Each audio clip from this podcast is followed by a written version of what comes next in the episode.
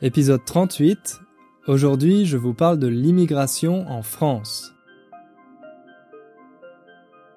Salut à tous et bienvenue pour ce 38e épisode. Pour commencer, comme d'habitude, je voulais remercier toutes les personnes qui m'ont écrit.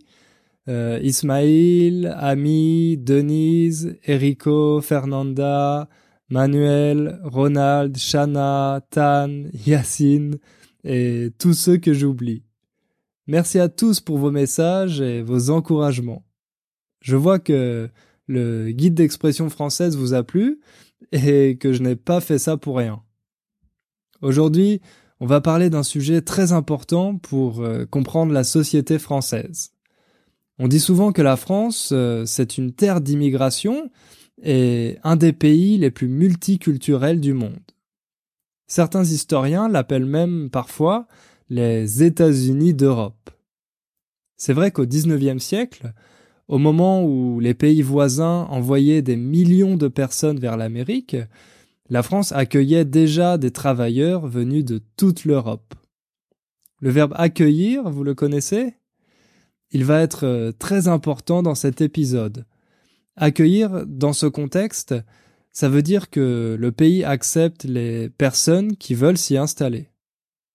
Comme la France a accueilli beaucoup d'immigrés de différentes origines, son visage a beaucoup changé depuis le XIXe siècle.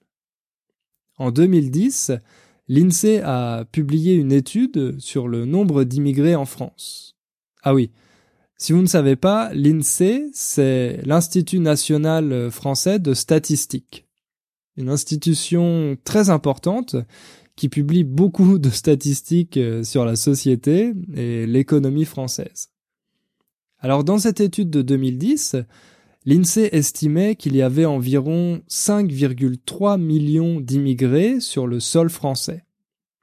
Pour l'INSEE, la définition d'un immigré, c'est une personne née étrangère à l'étranger et habitant en France. Mais attention, ça ne veut pas dire que cette personne est encore étrangère, car il y a beaucoup d'immigrés qui obtiennent la nationalité française, presque la moitié. Si on compte ces immigrés et leurs enfants, on arrive à 12 millions de personnes, soit un cinquième de la population française, environ 20%. Mais actuellement, on se pose beaucoup de questions en France sur l'immigration. Pas seulement en France d'ailleurs, on voit le même type de débat dans d'autres pays comme euh, les États-Unis ou le Royaume-Uni. On essaye d'adopter de nouvelles lois pour mieux réguler l'immigration. D'un côté, il y a les personnes qui la considèrent comme une menace, qui croient que les immigrés prennent le travail des citoyens, et de l'autre, il y a ceux qui pensent que le pays a le devoir moral d'accepter les étrangers qui ne peuvent plus vivre dans leur pays d'origine à cause de la guerre par exemple. Évidemment, ce débat crée beaucoup de tensions dans la société. Donc dans cet épisode, on va s'intéresser au cas de la France. On va se demander si la France est toujours une terre d'immigration aujourd'hui. Pour répondre à cette question, je vais d'abord vous raconter l'histoire de l'immigration en France. Ensuite, je vais vous parler de son modèle d'intégration. Et pour finir, on verra quels sont les défis actuels, les challenges posés par l'immigration. Je vous promets que si vous écoutez cet épisode jusqu'à la fin, vous serez des experts sur ce sujet. Allez, on y va.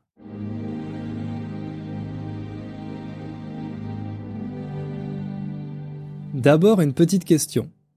Savez-vous quand a commencé l'immigration en France? Eh bien, elle a démarré au moment de la révolution industrielle au XIXe siècle. La France s'est mise à moderniser son économie et ça a attiré des travailleurs d'autres pays européens. On peut dire que ces populations immigrées sont arrivées par vagues. Comme avec la mer, il y a des vagues qui arrivent les unes après les autres. Quand on parle d'immigration, on utilise cette métaphore pour dire qu'il y a beaucoup de personnes qui arrivent en même temps, puis la vague se termine et une autre commence. Donc il y a eu trois grandes vagues d'immigration en France depuis le 19e siècle. Pour mieux comprendre ça, on va écouter un extrait d'une émission qui s'appelle C'est pas sorcier. C'est une émission de vulgarisation scientifique destinée aux enfants. En fait, l'expression c'est pas sorcier veut dire que quelque chose n'est pas compliqué, que c'est simple et facile à faire ou à comprendre.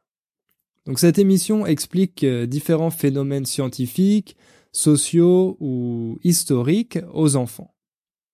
D'ailleurs, je pense que ça peut être un bon exercice pour vous, car les présentateurs ne parlent pas trop vite et ils utilisent des mots assez simples. En plus, tous les épisodes sont disponibles sur YouTube, donc vous pouvez regarder s'il y a des sujets qui vous intéressent. Je vais mettre euh, le lien dans la description de l'épisode. Allez, on écoute ce premier extrait. Alors on distingue trois grandes vagues d'immigration. La première, de 1850 à 1914, avant la Première Guerre mondiale. Avec la révolution industrielle, les usines françaises ont besoin de main-d'œuvre. Elles vont donc accueillir de jeunes ouvriers venant de Belgique et d'Italie principalement. Ils travaillent dans les mines et dans les grandes forges. Ils seront rejoints, mais en moindre mesure, par des ouvriers espagnols et polonais. À l'époque, pour travailler en France, il suffit simplement de déclarer sa présence à la mairie. Alors vous avez entendu que les premiers immigrés qui sont venus en France étaient surtout des Italiens et des Belges, mais aussi quelques Espagnols et Polonais. Comme la révolution industrielle avait déjà commencé en France, mais pas encore dans leur pays, ils sont venus y chercher du travail. Ça tombait bien parce que les usines françaises, ces endroits où on fabrique des produits de façon industrielle, avaient besoin de main-d'œuvre. La main-d'œuvre, euh, est une expression pour désigner l'ensemble des salariés qui participent à la production.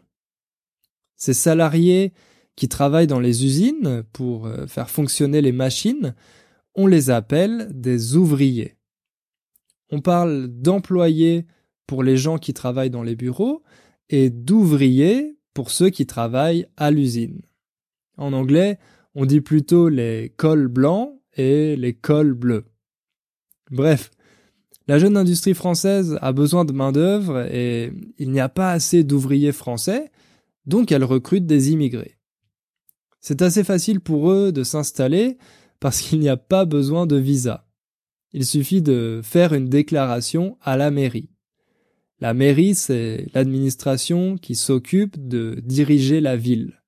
Il y en a une dans chaque ville et village. Par contre, la cohabitation avec les Français n'est pas facile. Il y a des incidents, des bagarres, parce que les ouvriers français ont peur de cette concurrence étrangère et ils accusent les ouvriers immigrés de faire baisser les salaires. Malgré ça, des travailleurs d'Italie, de Belgique, d'Espagne et de Pologne continuent d'arriver en France jusqu'à la Première Guerre mondiale. Logiquement, c'est au moment de la guerre que cette première vague se finit. Ah, une petite parenthèse. Vous vous demandez peut-être pourquoi le présentateur utilise le présent pour parler de tout ça. C'est quelque chose qu'on fait assez souvent à l'oral euh, quand on raconte une histoire et qu'on veut la rendre plus vivante. Au lieu d'utiliser le passé, on parle au présent comme si l'action se déroulait devant nous en direct. Ok, je ferme la parenthèse et on passe à la deuxième vague. Deuxième vague, de 1920 à 1931. La guerre 14-18 a décimé une partie de la population masculine en âge de travailler. Et pourtant, il faut reconstruire. Et puis à cette époque, l'économie s'emballe. Alors l'industrie va une fois de plus faire appel à la main-d'œuvre étrangère. Les candidats viennent encore de Belgique, d'Italie, de Pologne et d'Espagne. Mais à cette époque arrivent également des personnes venues d'Afrique du Nord, d'Afrique noire et d'Indochine, autrement dit, deux pays faisant partie des colonies françaises. Et puis la France accueille aussi à cette époque des réfugiés politiques venus de l'ex-Russie et puis des juifs aussi qui fuient l'Allemagne. La France a la réputation d'être une terre d'accueil. Alors vous voyez, après la Première Guerre mondiale, la France a perdu beaucoup d'hommes et elle a encore une fois besoin de travailleurs étrangers. Pendant la guerre, elle a déjà recruté des soldats pour son armée dans ses colonies africaines, comme l'Algérie et le Sénégal. D'ailleurs, beaucoup d'Algériens meurent au combat. Donc pour rendre hommage aux 70 000 musulmans morts pour la France, on lance la construction de la mosquée de Paris en 1920. D'ailleurs, si vous allez à Paris, je vous conseille vraiment de visiter cette mosquée. Elle est dans le cinquième arrondissement et c'est un endroit magnifique. En plus, vous pouvez y boire un excellent thé à la menthe et goûter des gâteaux traditionnels délicieux. Mais revenons à notre sujet. Alors après la guerre, certains travailleurs et soldats étrangers ou des colonies doivent rester pour participer à la reconstruction du pays. Il y a également des réfugiés politiques qui arrivent pas seulement des Russes et des Juifs, comme l'a dit le présentateur, mais aussi un peu plus tard des Italiens qui fuient le fascisme de Mussolini et des républicains espagnols qui ont perdu la guerre d'Espagne. Puis la Deuxième Guerre mondiale commence, et là encore, la vague d'immigration s'arrête. 1974, c'est la vague d'immigration la plus importante qu'ait connue la France. Durant cette période, l'État va encore faire venir des ouvriers italiens, mais moins nombreux que les ouvriers espagnols qui à l'époque fuient le régime de Franco. Les Portugais arrivent également en masse. Au final, ce seront les plus nombreux. Cela dit, ça ne suffit pas à combler le manque de main-d'œuvre. Du coup, l'État va encore puiser dans ses anciennes colonies, les pays du Maghreb, l'Algérie notamment, qui à l'époque d'ailleurs, au départ, a le statut de département français. Et puis, des ouvriers arrivent également des anciennes colonies d'Afrique noire. Ces ouvriers sont détenteurs d'une carte de séjour renouvelable. Et c'est bien souvent après avoir passé de nombreuses années en France qu'ils décident de faire venir leur famille, c'est bien normal, pour s'installer avec elle sur le territoire français. En 1973, malheureusement, c'est le premier choc pétrolier qui entraîne une grave crise économique. La demande de main-d'œuvre chute brutalement. L'État, à l'époque, décide alors de stopper l'immigration pour le travail. En revanche, le regroupement familial demeure d'actualité. Autrement dit, les personnes d'origine étrangère qui travaillent en France ont encore la possibilité de faire venir leur famille pour s'installer avec elles. Par ailleurs, les frontières françaises restent ouvertes aux réfugiés politiques. À l'époque, ils seront nombreux en provenance d'Asie du Sud-Est, du Vietnam et du Cambodge notamment. Ok, alors, vous avez compris qu'après la Deuxième Guerre mondiale, la France a encore une fois besoin de travailleurs étrangers pour se reconstruire et pour soutenir son économie qui se développe très rapidement. D'ailleurs, on a un nom pour désigner les 30 années de prospérité économique qui ont suivi la Deuxième Guerre mondiale. On les appelle les 30 glorieuses. Bref, cette fois ce sont surtout les Espagnols et les Portugais qui viennent s'installer en France, et ils deviennent les deux communautés les plus nombreuses. Comme vous pouvez l'imaginer, au départ leurs conditions économiques ne sont pas très bonnes. Les hommes travaillent dans le secteur du bâtiment ou l'agriculture, les femmes dans les services domestiques. On voit apparaître euh, à ce moment-là deux stéréotypes, celui de la bonne espagnole, cette femme qui fait le ménage, et le concierge portugais qui s'occupe des immeubles parisiens. Mais à côté, il y a aussi de prestigieux artistes comme euh, Pablo Picasso et des intellectuels qui s'intègrent à l'élite française. Vous avez aussi entendu que l'État français fait venir beaucoup de travailleurs des pays du Maghreb, notamment d'Algérie, même après sa guerre d'indépendance. Après les Italiens, les Espagnols et les Portugais, les Maghrébins, c'est-à-dire les Algériens, Marocains et Tunisiens, deviennent les nouvelles figures emblématiques de l'immigré. Un combat politique euh, commence pour qu'ils obtiennent plus de droits, comme euh, le droit de vote ou celui de recevoir la nationalité française. En 1976, une loi importante est votée, celle du regroupement familial. Le présentateur en a parlé. Le regroupement familial permet aux immigrés qui travaillent en France de faire venir le reste de leur famille qui en général était resté dans leur pays d'origine.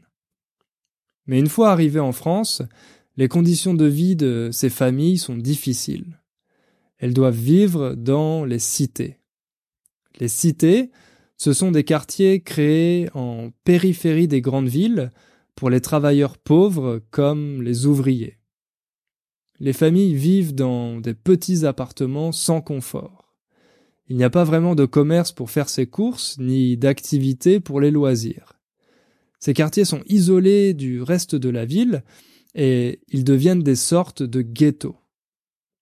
En plus des Maghrébins, à partir des années 70, on voit aussi arriver des immigrés d'Afrique subsaharienne, autrement dit les pays qui sont au sud du Sahara et qui étaient sous domination française.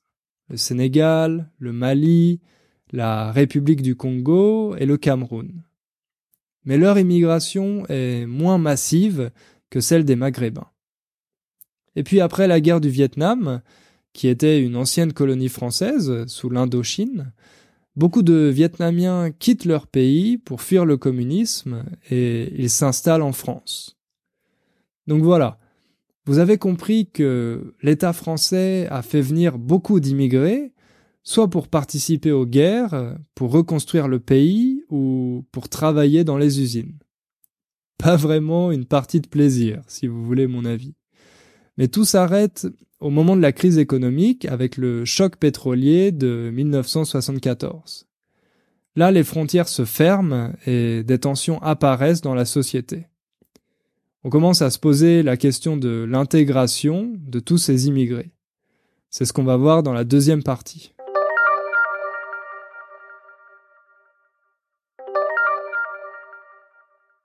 Depuis les années 80, la question de l'intégration des immigrés est très présente dans les débats politiques. Certains partis, comme le Front National, le parti d'extrême droite dirigé par Marine Le Pen, utilisent cette question pour diviser les Français et convaincre des électeurs de voter pour eux. Ils affirment que les immigrés sont responsables de tous les problèmes, du chômage, de la dette nationale, des attaques terroristes, etc. En fait, ils font des immigrés des boucs émissaires. Ah, ça c'est une expression que j'aime beaucoup utiliser, car ça donne l'impression que je suis intelligent.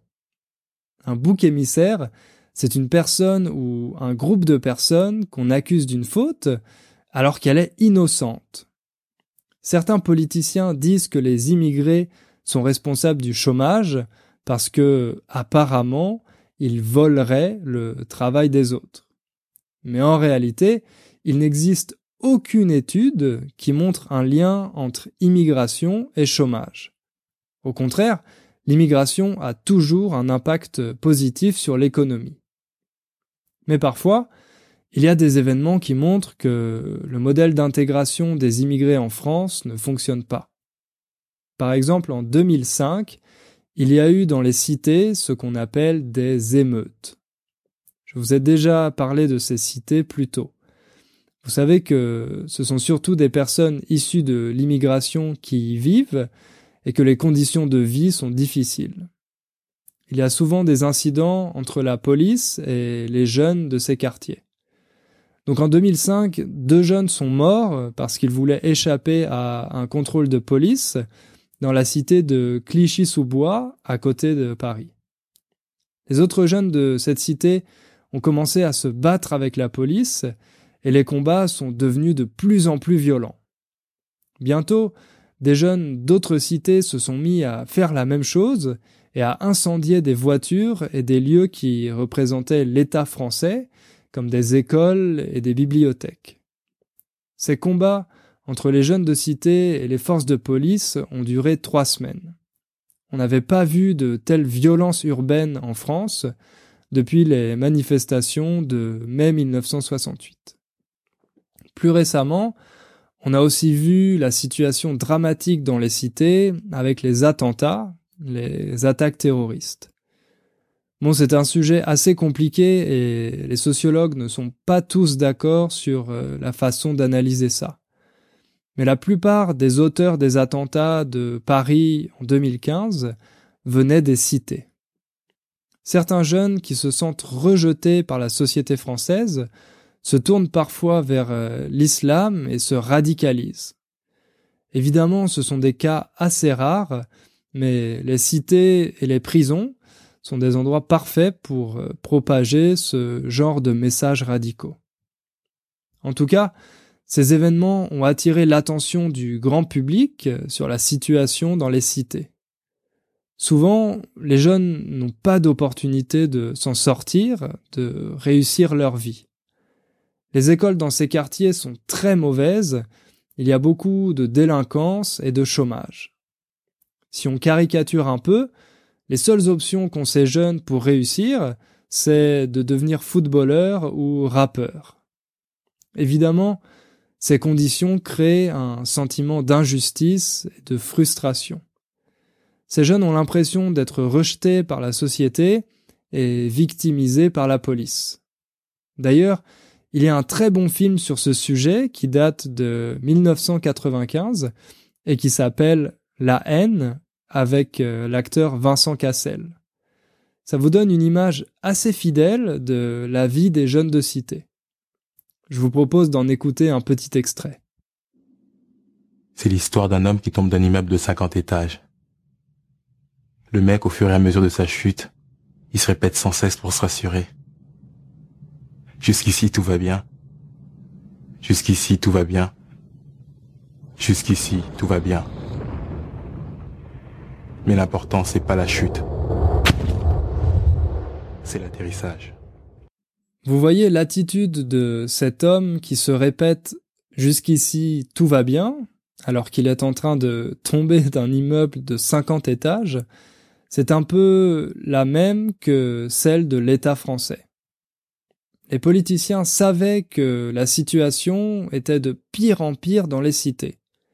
Mais au lieu d'essayer de faire quelque chose pour changer ça, ils ont préféré ignorer le problème pendant toutes ces années. Et maintenant, la situation est tellement dramatique que personne ne sait comment la changer. Justement, pourquoi l'intégration des immigrés et de leurs enfants n'a pas marché? On dit qu'il existe deux modèles d'intégration, l'assimilation et le multiculturalisme.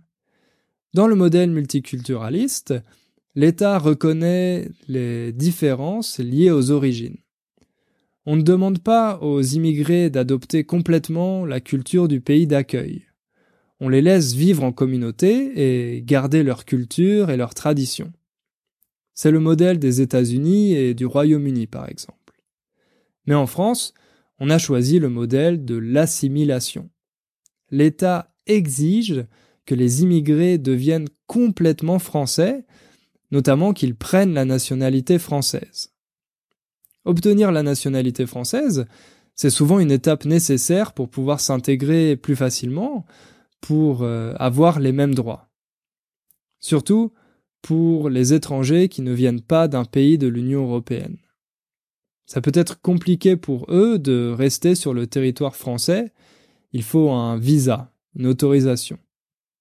Mais c'est faux de penser que devenir un citoyen français suffit pour s'intégrer à la société. Ici, je vais vous parler de quelque chose qui est très paradoxal et problématique à mon avis. Dans la tradition républicaine française, il n'existe pas de différence entre les citoyens tous les Français sont égaux et ont les mêmes droits. On ne peut faire aucune distinction entre les Français, même quand ils ont des origines différentes. C'est pour ça, par exemple, que la notion de race n'existe pas dans le droit français. Alors en théorie, c'est génial, et ça peut sembler être une bonne idée pour éviter les discriminations liées aux origines.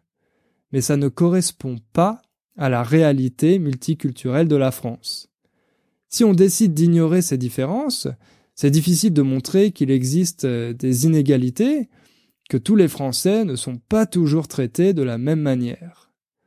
On ne peut pas montrer qu'une personne avec un nom d'origine maghrébine a plus de mal à trouver du travail qu'une autre avec un nom qui sonne français, tout simplement parce que, aux yeux de l'État, ces deux personnes sont françaises et elles ont théoriquement les mêmes chances de réussir. Si on ferme les yeux sur ces inégalités, si on refuse de les voir, les gens qui en sont victimes finissent par se sentir rejetés. Ils ont l'impression que leur pays d'adoption ne veut pas d'eux. C'est un sentiment terrible pour ceux qui ont fait le choix de venir vivre en France, mais c'est peut-être encore plus dur pour leurs enfants parce qu'ils n'ont pas choisi de vivre en France. Ils vont à l'école avec les autres, ils apprennent le français et l'histoire de France, mais ensuite ils ne trouvent pas de travail parce qu'ils s'appellent Mohamed ou Samira. Et ça, je ne l'invente pas. Il y a de nombreuses études qui montrent que le chômage est beaucoup plus élevé chez les Français, dont les parents viennent d'Afrique, que chez les autres. Et il y a une deuxième chose vraiment triste, c'est qu'en France, on ne valorise pas cette diversité. Si vous avez des origines portugaises ou vietnamiennes, vous vous sentez peut-être un peu différent des autres Français, mais la société ignore ces différences. Au lieu d'être une source de fierté pour vous, vous avez l'impression que c'est juste un détail et qu'il ne faut pas en parler. Personnellement, je pense qu'on devrait célébrer ces différences, célébrer les traditions de chacun. Peut-être que je me trompe, mais j'ai l'impression qu'aux États-Unis, c'est quelque chose qui est perçu de façon plus positive. Par exemple, dans les grandes villes, il y a les quartiers Chinatown ou euh, Little Italy. En France, non. On préfère les immigrés qui s'intègrent discrètement, qui ne sont pas trop visibles. C'est vraiment dommage et j'espère que les mentalités vont évoluer.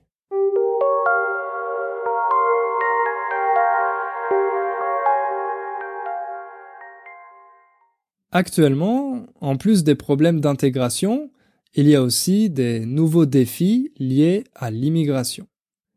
Ces défis ne concernent pas seulement la France, mais tous les pays de l'Union européenne. Il y a de plus en plus de personnes qui cherchent à quitter leur pays à cause de la guerre, des problèmes environnementaux ou de la pauvreté. Donc logiquement, la France reçoit de plus en plus de demandes d'asile autrement dit d'étrangers qui demandent à pouvoir venir car ils ne peuvent plus vivre dans leur pays. Et malheureusement, le gouvernement actuel veut adopter une loi qui va réduire les droits de ces réfugiés. Officiellement, cette loi doit permettre de donner une réponse plus rapidement aux réfugiés qui demandent le droit d'asile. Mais ça veut aussi dire que les autorités pourront renvoyer plus rapidement les réfugiés qu'elles auront refusés. En fait, l'objectif est de dissuader, de décourager les réfugiés de venir en France. Donc au lieu d'être solidaire et d'accueillir les réfugiés, le gouvernement préfère voter une loi pour leur rendre l'accès plus difficile. Personnellement, j'ai honte d'être français quand je vois ce genre de décision politique. Je pense que la France a un rôle à assumer, un devoir de solidarité, et qu'en ce moment, elle ne le fait pas. Pour finir ce podcast sur une note euh, plus positive, on va prendre un peu de recul. L'intégration des immigrés en France n'est pas totalement en panne. Il y a des statistiques encourageantes. Par exemple, 40% des immigrés sont en couple avec quelqu'un dont les parents sont français. C'est ce qu'on appelle un mariage mixte. Mais quand on regarde leurs enfants, on voit que cette part est de 65%. Donc ça veut dire que d'une génération à l'autre, il y a plus de mariages mixtes, de mélanges entre les personnes de différentes origines. Alors bon, L'intégration est loin d'être parfaite, mais on voit qu'elle progresse petit à petit. Elle donne son nouveau visage à la France et elle lui offre de nouvelles richesses venues de différentes cultures. Voilà. C'est tout ce que j'avais à vous dire aujourd'hui. Évidemment, c'est un sujet très complexe et j'ai essayé de vous donner une vision d'ensemble. Mais si vous voulez en apprendre plus, vous pouvez m'envoyer un email et je vous conseillerai des articles et des vidéos. En tout cas, c'était un plaisir de préparer cet épisode pour vous et j'espère que ça vous a intéressé. Comme d'habitude, je vous rappelle que vous pouvez laisser une évaluation sur iTunes si vous voulez soutenir ce podcast et aider d'autres personnes à le découvrir. On se retrouve dans deux semaines et en attendant, n'oubliez pas de faire un peu de français tous les jours. Salut, à bientôt